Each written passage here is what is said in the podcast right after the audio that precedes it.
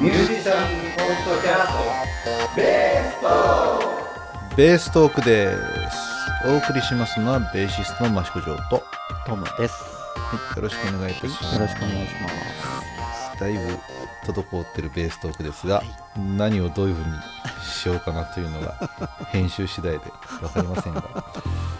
前回の2回分をうまいことこのやつの間に挟み込むようなことにしちゃうとかねもうその辺はお任せしますので。ね。そうした方が一応情報はあるのかな。まあこんな長いダラダラとした喋りを誰が聞くのかありますが。あの、あれですよ、はい。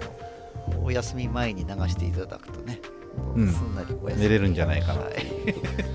はい、まあそれはそれとしてですね、はい。まあ、近況報告的なのをどんどんやっていくんですけどベース会というのをですね、えー我々月に1回宇都宮のねえーリムジンというところでね第3土曜日はい。にやってるわけです、けどもけども、なんとですね10月11月12月がもうあの僕の方の予定が合わなくてですねはい、もうすでに休みが決定しておりますということで今年のベース会は9月の第3土曜日が最後となります。しかそれでじゃあ、この公開されてる頃はもうすでに終わってるかもしれないわってるかもしれないですね、まあ、これを聞いてあのベース会に来るっていう人は多分ほとんどいないと思うのでまあ自己報告でいいかなみたいな感じなんです、はい。まあ、9月の16日が一応ね今年最後のベース会というふうになります。その土曜日の昼間にねうちらやらせてもらっていてまあ夜も当然ね営業があるなのでお店の人が大変かなっていうのが結構ありましてまあ日曜の昼間にもねジャムセッションやってたりしたんですけどそうするとお店はいつ休むんですかみたいなことになっちゃうんですよね。日曜の昼間のジャムセッションは毎週ではなくて各週になったりとかね。コロナの関係があって出歩けなかったのが出歩けるようになってきたからちょっとまた形を変えていこうかみたいなこともありまあもしかするとその第3土曜日の昼間っていうのが固定じゃなくなって違う形になるのかなということになるのかもしれないですがだいぶ先の話になる来んで、ね、年になってからそうですね。はい。ちょっと来年からは、2024年からは、まあ、ベース会、まあ、今までのようなうん。定例のベース会じゃなくなるという可能性が、ありますね、まあ、ほぼほぼほぼそうですね。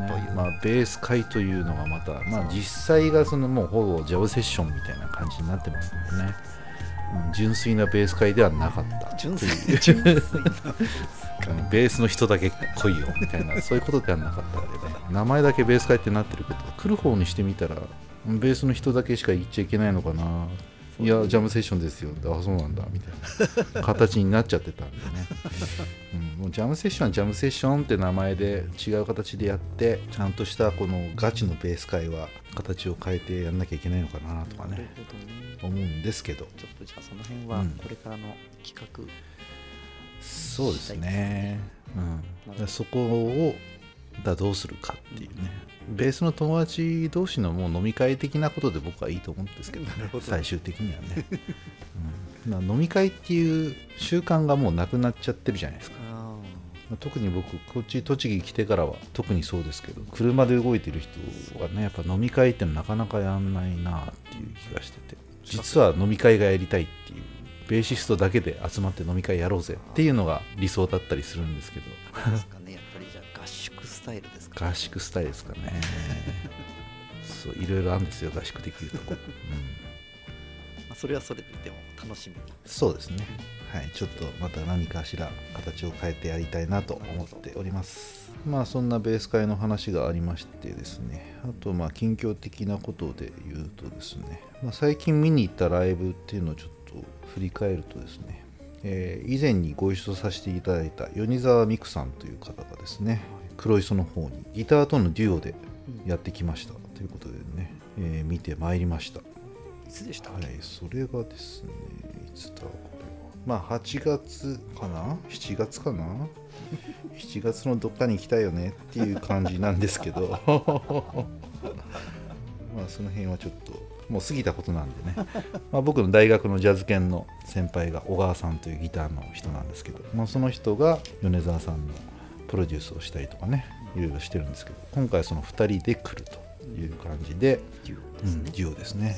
はい、もう間近で見てまいりましたがやっぱ素晴らしかったですね。で完全にデュオでやる曲プラスカラオケ流して、まあ、ギターとサックスだけ抜けてるカラオケに乗っけて弾くやつとかねいろいろやってましたね、うん。ただなんか譜面を売り出すみたいな感じで、うん、一番新しい CD の中のかなり難しそうなやつをですねこれは譜面になりますんで皆さん買ってくださいみたいな感じでバンドで練習してくださいねみたいな感じで言ってましたけどこんな難しい曲誰がやるんじゃっていうくらいの曲でしたけども。ね、はい、で僕としてはその黄色いアルバムの時ねあれはエキゾチック・グラビティかな。あれの時のマストさんがベースを弾いてるテナーハンターは譜面になんないですか？なんて聞いたら。レコード会社の版権がちょっとややこしいから譜面になりづらいんだよねみたいなこと言ってて。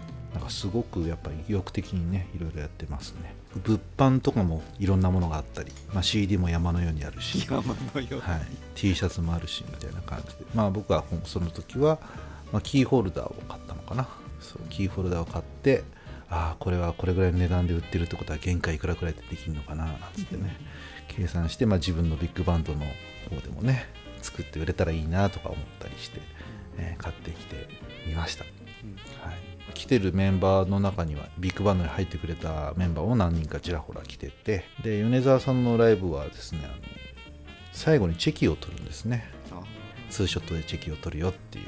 また本人の MC も絶妙なんですけど、うん私なんかとこうね写真を撮るっていう謎の時間がありますけどみたいなこと言って、結構それがみんなねやっぱ撮るんですよね。で僕はちょっと恥ずかしくてやんなかったんですけどやっぱ知り合いがねこうお金払って撮ってもらってね。でポラロイド昔のポラロイドですよね。撮ってガシャーって出てきて時間が経つと写真が浮かび上がってくる、ね、あれを待っててね。でそれができたらそこにサインしてもらってみたいなことして。見てると羨ましくなるもんですねあれってね。うーわーっと思ってね。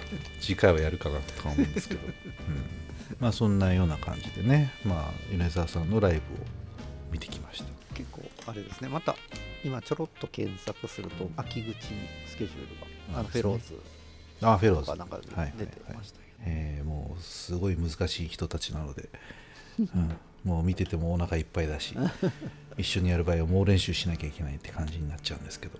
10月にはですね今度は米沢さんじゃなくて若狭さんというね若いボーカルの子が今売り出し中の激うまなボーカルの子が小川さんとねツアーで回るので、ベースを一緒にやることになりました。10月の10月9日ここが月曜日の祝日になるんですけどジャズサロン黒磯でですねえートリオで演奏というふうになります。参考資料のいろんな YouTube いろいろ見たんですけどいや素晴らしいですよね。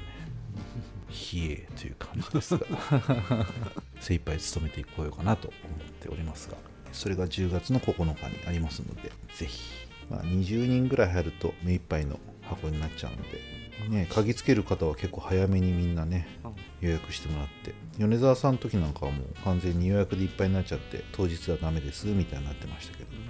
そんなことがございます。ぜひよろしくお願いいたします。ぜひそれまでに配信をそうですね。さすがにそこには間に合うかなという感じですけど、まあ、僕の方はそれぐらいかなっていう感じなんですけど。トムさん的にはあれですかね。ワービックを直した的な話があるんですかね。そうですね。7月8月そうですね。ベはい。ースにまつわる話は本当に、うんうん。ワービックは何が調子悪かったんですか？ワーミックは、うん。あのブリッジの部分の、うん。まあ、いわゆるコマというはいはいはいものでしょうかね、うん。これがワーリックのこのブリッジがちょっと特殊なうん。形状をしていて、へえ。そのコマが樹脂製の部分が割おれてしまったのが早もう多分1年以上前うんじゃないかと思うんですけど。何弦ですかそこは？うーんと2弦ですか、まあ、5弦ベースの2弦。5弦ベースの2弦。じゃあちょっとややこしいですね。5弦ベースの5弦とかだったらね 4弦のつもりで弾くよとかあるありかもしれないですけど。まあ弾き弾いて弾けない状態ではなかったそうなんですけれど、うんまあ洗って感じでそれからもほとんど弾いてなくて、うーん。まあちょっとね夏休みの時にねふと思い立ったと言いますか。はあ。直そうかな直したいとそれをどちらで直されたんですか？それを宇都宮のオールドブリッジさん。オールドブリッジですね。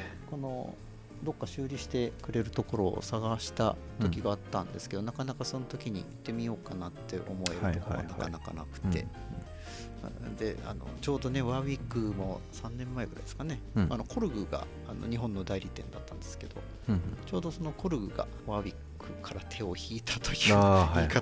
変なあれですけど、うんまあ、ちょうど私のそのベースが壊れた時もうん。ちょうどその時期で、うんでね山野楽器さんうん。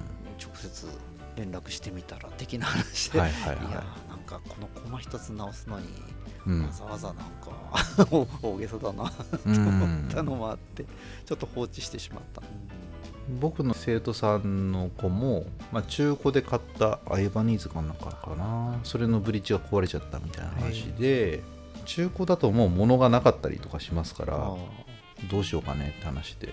でしばらく放置してたんですけど、まあ、よく考えてみたら、ね、別のメーカーのブリッジ買ってつければいいんじゃねみたいな感じだったりするんですけど、ワーウィックとかだとやっぱり揃いでというか、まあ、メーカーのもので直した方が気持ち的にもいいでしょうね。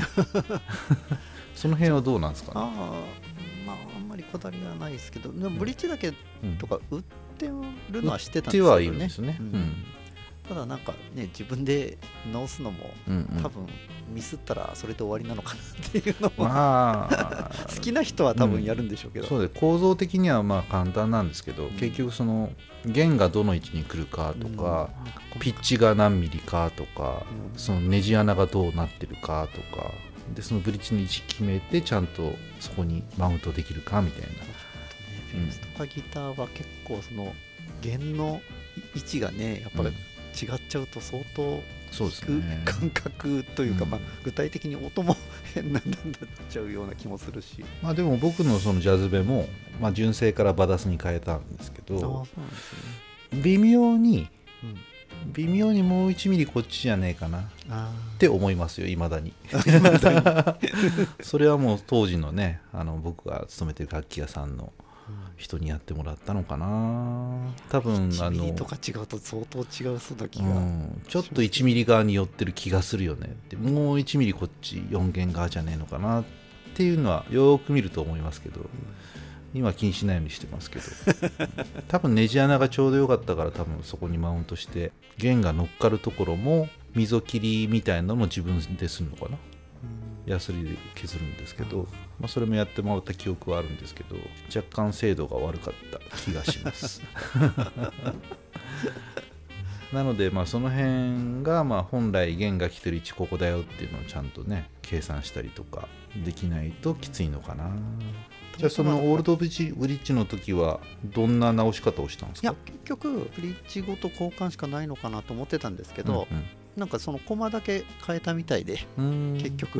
あその部品だけ？そうです。割れたうん。一つのコマだけを変えましたなんて言ああって、そうなんですね。良心的ですね。良心的に、はいはいはい。もう何万円とかかかっちゃうかななんて半うんうんうんうん。分ちょっとこう覚悟しながら、うんうんうん。うん。でもなあと思ったのですけれど素晴らしいですね。うん、コマだけ変えましたんで、うんうんあといろいろ調整と電池も切れてましたから電池も変えてきましたみたいな、素晴らしいです。オールドブリッジの店主が、まあ、古橋君って言ってね、まあ、僕の古いバンドの仲間というか、まあ、ギターボーカルだったんですけど、あそうなんですね、なんかちょっと話をしたらねそうですね。おーとか言って。うん。益子城とか言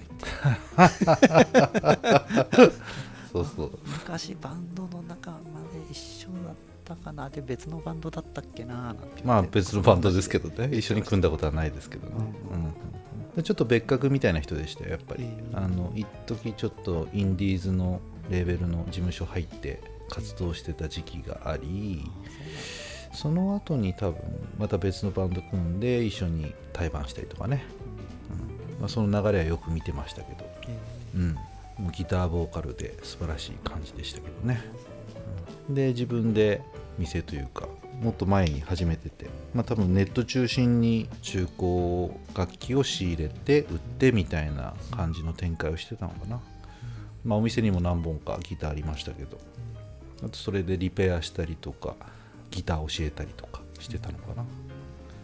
で多分トムさんが行ったところがその新しくなった大きなお店になってて、ね。割と大きいですよねあそこね。大きいじゃあ大きいのかな、うん。その前 あの前のお店の様子とかし知らないんですけど、前は割とそのまあいわゆる民家的な感じのこじまりとしたところでやってたかなって思う小綺麗なというか、うん。あのかっこいい、そうですよね。あのギター工房みたいな雰囲気のところでね、あのいっぱいギターも吊り下がってましたし、ね当時から思ってましたけどすごくねホームページとかうん。の作りとかもすごく当時からおしゃれな感じでね、だからそういうところに重要ですよね。うん雰囲気がねすごくいい人だったんですよね、なんかねもう私の頭の中ではですねうん。又吉さんっているじゃないですかピース、はいはいはいはい。あの人の顔で再生されちゃうんですよ あんな感じの顔顔と。髪型相変わらずあんな長い感じですそうヘかアスタイルが。あん,、あんな感じでなんかうんうん。2回ね、お会いしたんですけれど、はいはい。私の脳内ではどうも又吉さんで再生されちゃなるほどね。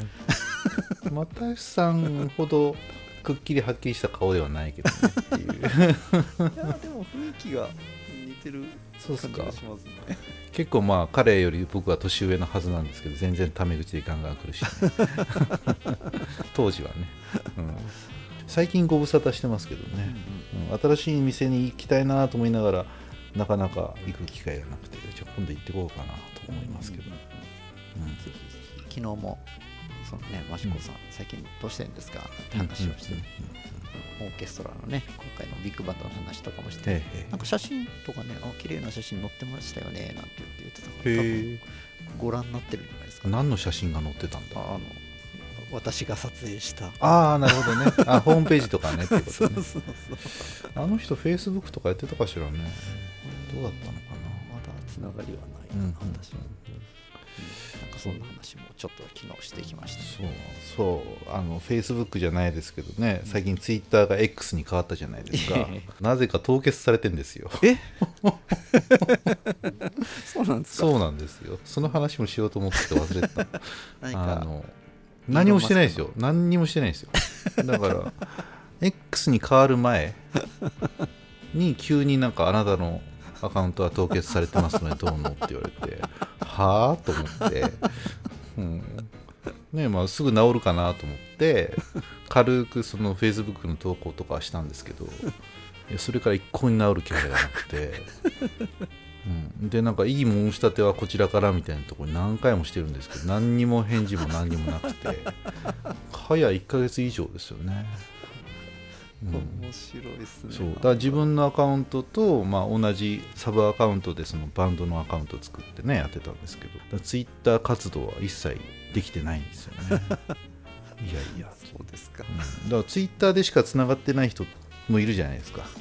まあそこの連絡もでできなくなっちゃうしインスタとかだと多分フラッシュ君とこはつながってるかな。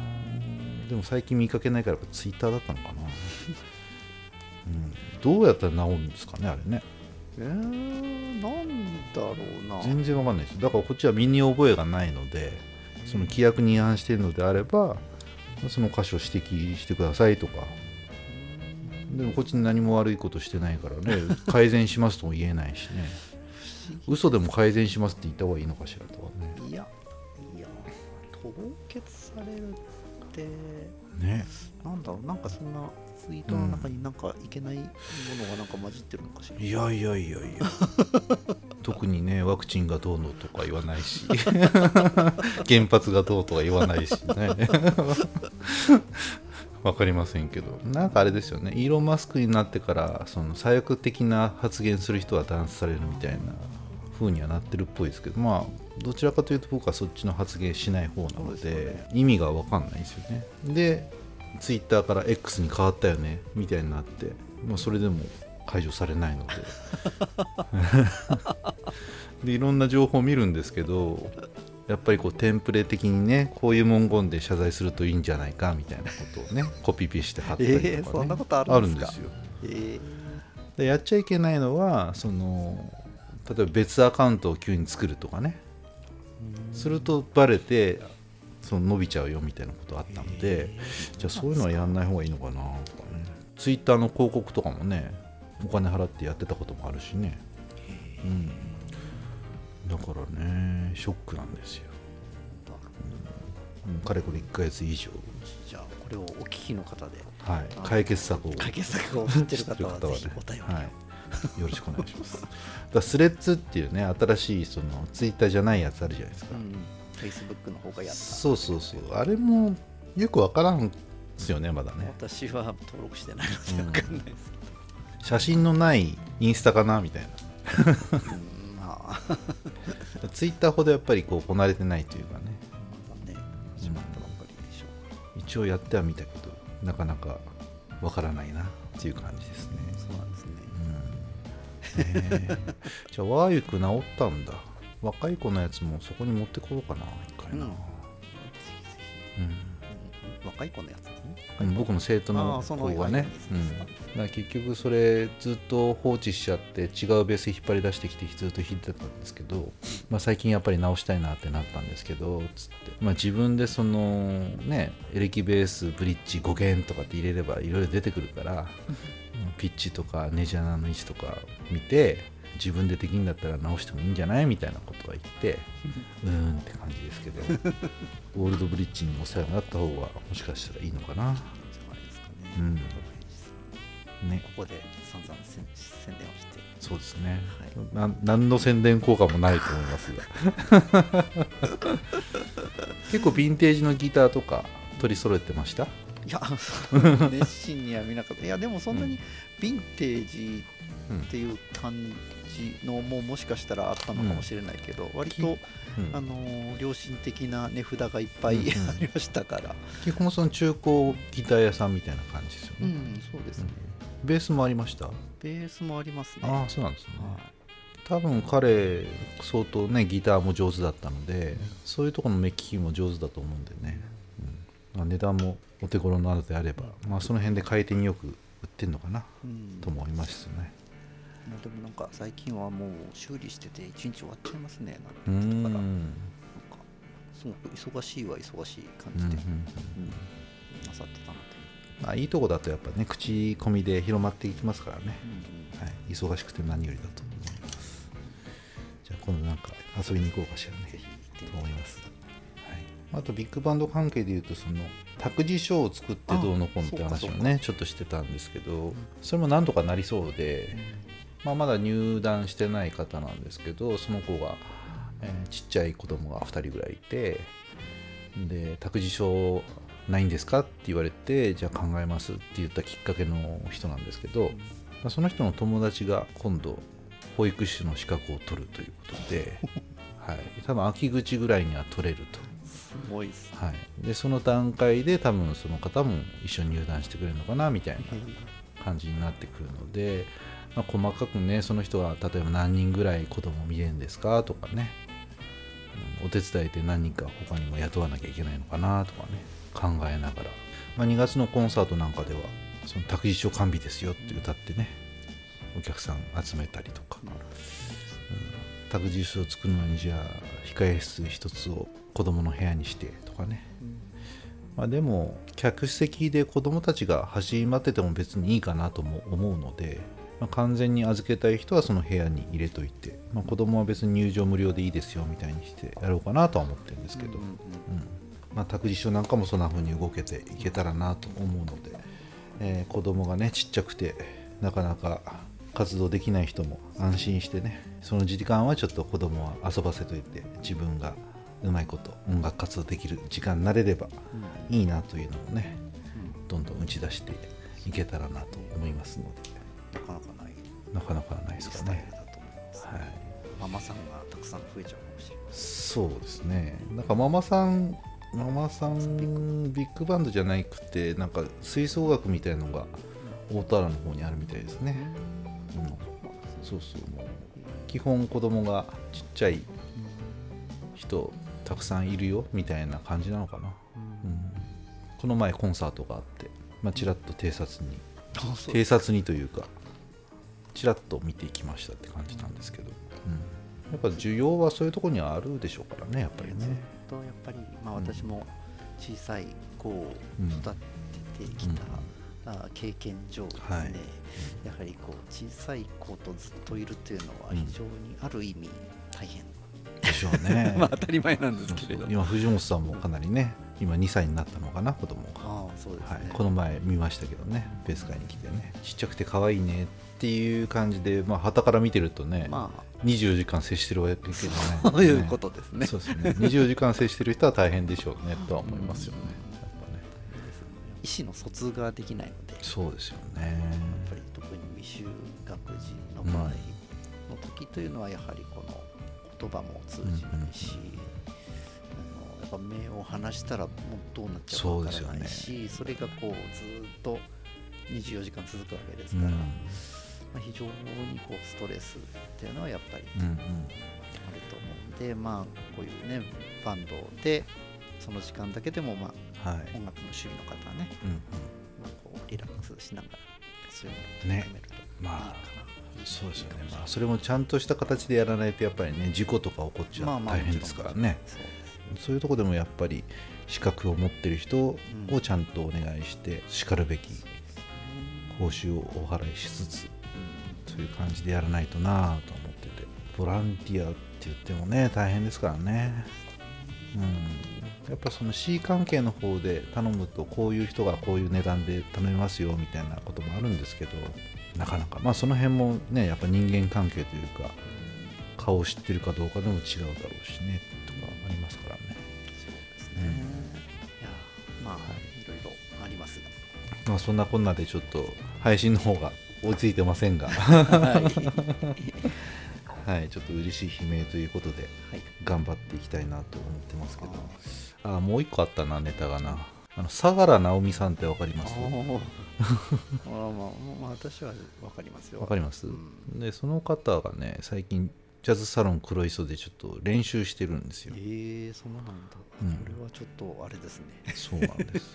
で、まあ、ちょうど来週ぐらいに東京でちょっとライブイベントみたいなのがあって命の木陰会という社団法人の理事をやってまして保護犬活動的なことをやってるのかな、うん、それをやりつつ、まあ、音楽の方ではその元宝塚関係の人とか、まあ、その辺の人たちと割とつながって、えー保護犬のイベントのお金にするようにライブイベントしてるみたいな活動してるのかな。こちらの方に今お住まいなんですか？そうなんですね。だから黒磯のあたりに住んでるんですよ。あそうなんだ。でちょっと歌をまた再開しようかしら的なことでちょっと練習できるとこってことでそのジャズサロンあそこは土日しか営業してないので、まあ平日の昼間とかいいですよ使ってみたいな感じで練習していて。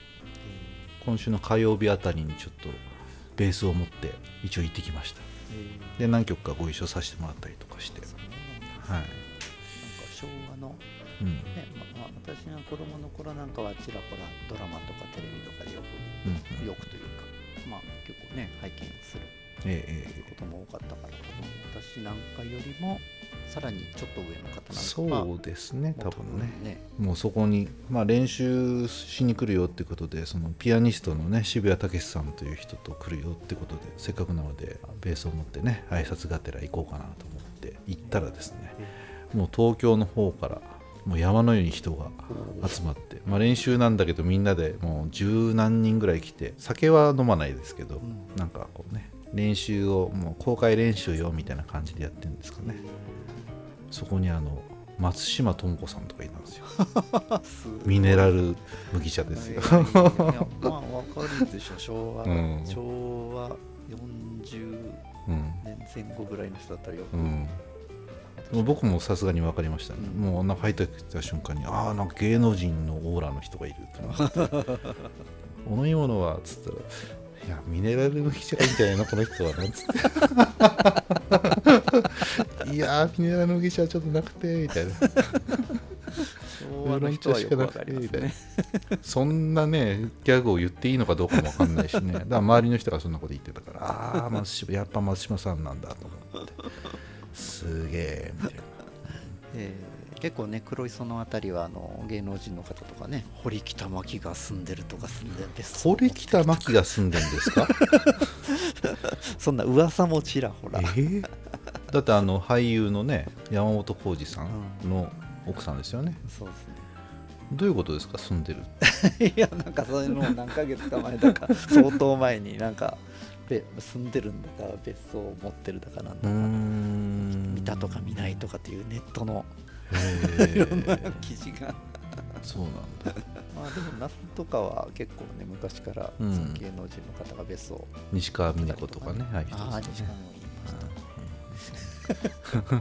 ましたひっそりとねもしかしたらいらっしゃるかもしれないですね。可能性はあるかもしれないですね。はい。まあ県北もいいところですからねかなりね。ぜひぜひ。ぜひということですが。黒い層はい。いらしてください。そうですね。まあこれからちょっと矢板を盛り上げる焼いたをね。やっていこうかと思いますがさあこの辺話をどうやってつなげようかなという感じしますけど。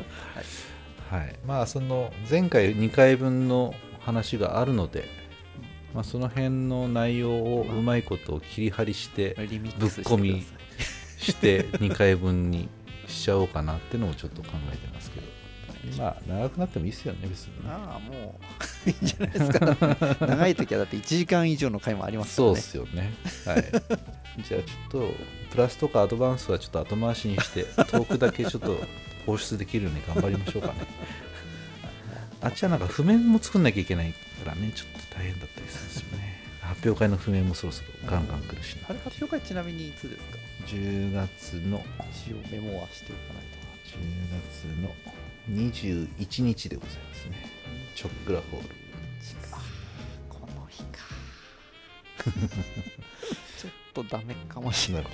まあ、この日がちょうどベース会とかぶるっていうことで、まあ、10月ができなくて11月もちょっと太田店の方がねかぶるっていうことでねあれなんですけどね。21日はダメかもしれないです。はい。了解ですあとはラジオに出る予定がありますけど、まあ、それ10月だから次回でいいかな、はい、漠然とした話が流れてますがこれぐらいにしときましょうかね。